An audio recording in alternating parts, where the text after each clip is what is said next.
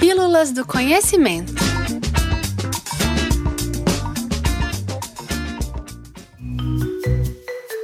O corpo e o movimento são elementos fundamentais para que a aprendizagem ocorra. Com isso, as brincadeiras podem ser um caminho para uma construção de conhecimentos.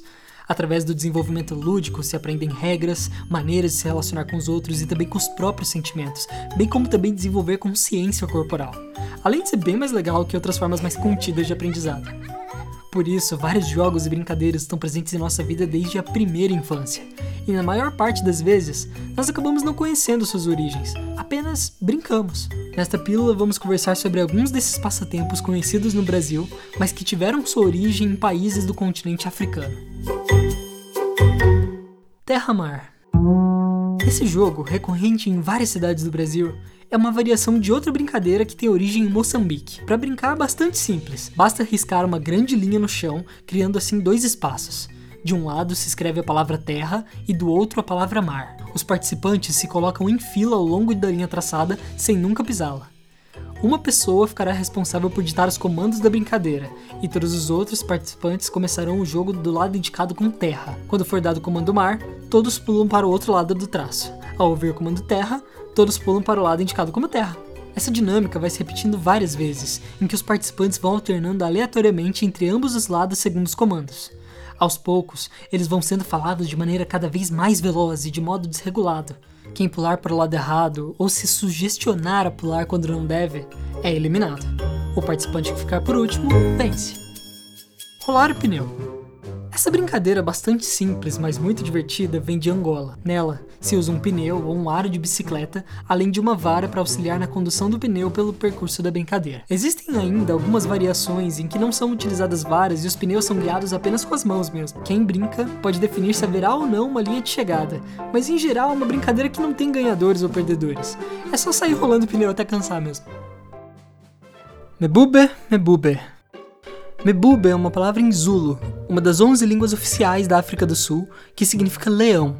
E a brincadeira vem do país de Gana. No jogo, o objetivo se relaciona à tarefa dos participantes em auxiliar o leão em sua caça. Dois dos jogadores são vendados. Um deles vai assumir o papel do leão e outro de caça.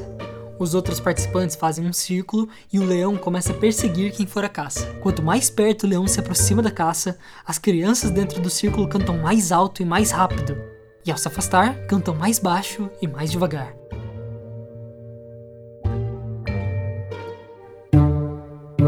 Essas foram apenas três brincadeiras que vêm da África, dentre outras muitas outras que existem no continente. Ao longo do ano, o Espaço do Conhecimento promove uma oficina nomeada Jogos e Brincadeiras Africanas, em que são apresentadas algumas dessas atividades e curiosidades sobre os países de origem de cada uma delas. Para participar dessas e também outras atividades, fique atentos na nossa programação no link que está na descrição desse episódio.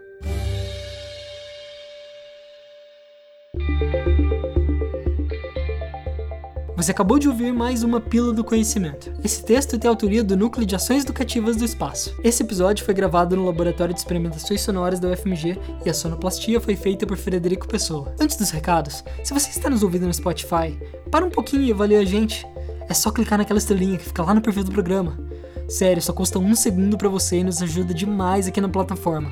Além disso, compartilhe esse episódio com sua turma, pra gente conseguir alcançar cada vez mais pessoas. Eu quero chamar todos vocês que estão nos ouvindo para conhecer a exposição feita de folhas e penas, que através de um manto tradicional tupinambá e desenhos narrativos pataxó, convida os visitantes a conhecerem mais sobre os saberes tradicionais desses povos. A exposição é temporária e vai ficar disponível para visitação até o dia 4 de dezembro. Então, se você ainda não conheceu, aproveita que dá tempo. A exposição está no quinto andar andar do Espaço do Conhecimento FMG, que fica na Praça da Liberdade, no número 700 do bairro Funcionários em Belo Horizonte. Na descrição desse episódio eu deixei um link onde você pode encontrar todas as informações da exposição e também do espaço. Junto dele eu também deixei um link para o nosso blog.